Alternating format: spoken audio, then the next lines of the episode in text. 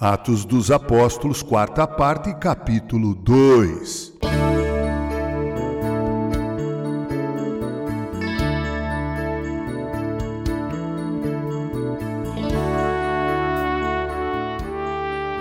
O capítulo 2 do livro de Atos dos Apóstolos, como já vimos, escrito por Lucas, é o único livro histórico do Novo Testamento retratando os primórdios da igreja, contei 47 versículos.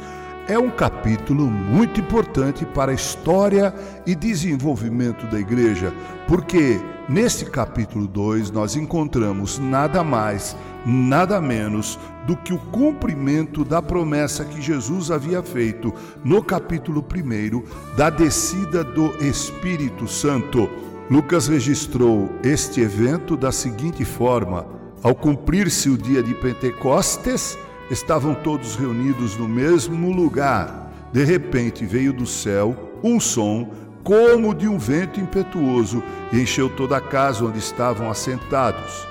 E apareceram distribuídas entre eles línguas como de fogo, e pousou uma sobre cada um deles todos ficaram cheios do Espírito Santo e passaram a falar em outras línguas, segundo o Espírito lhes concedia que falassem.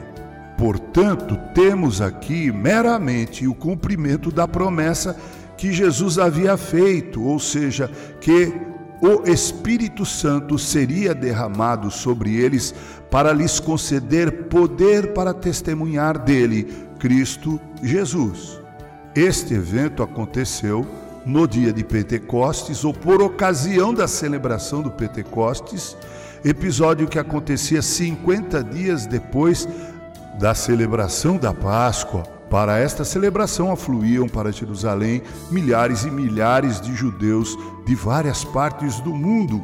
E lá estavam eles, judeus de várias partes do mundo, sendo testemunhas presenciando este fenômeno do derramamento do Espírito Santo, momento no qual aqueles que receberam o Espírito Santo falavam a respeito das grandezas de Deus nas línguas destes povos, destes judeus de várias partes do mundo.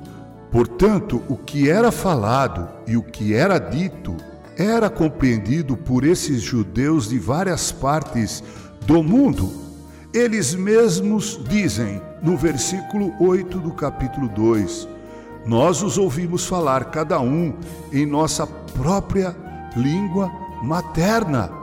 E eles disseram: Nós os ouvimos falar em nossas próprias línguas maternas, as grandezas de Deus.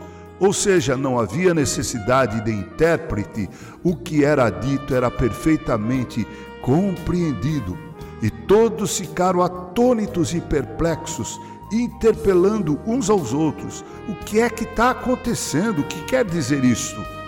Outros, porém, zombavam, dizendo que eles estavam embriagados. Foi então que Pedro ficou em pé para explicar o que estava acontecendo, mas isto veremos no próximo áudio. Então, até lá, com carinho, Reverendo Mauro Sérgio Aiello.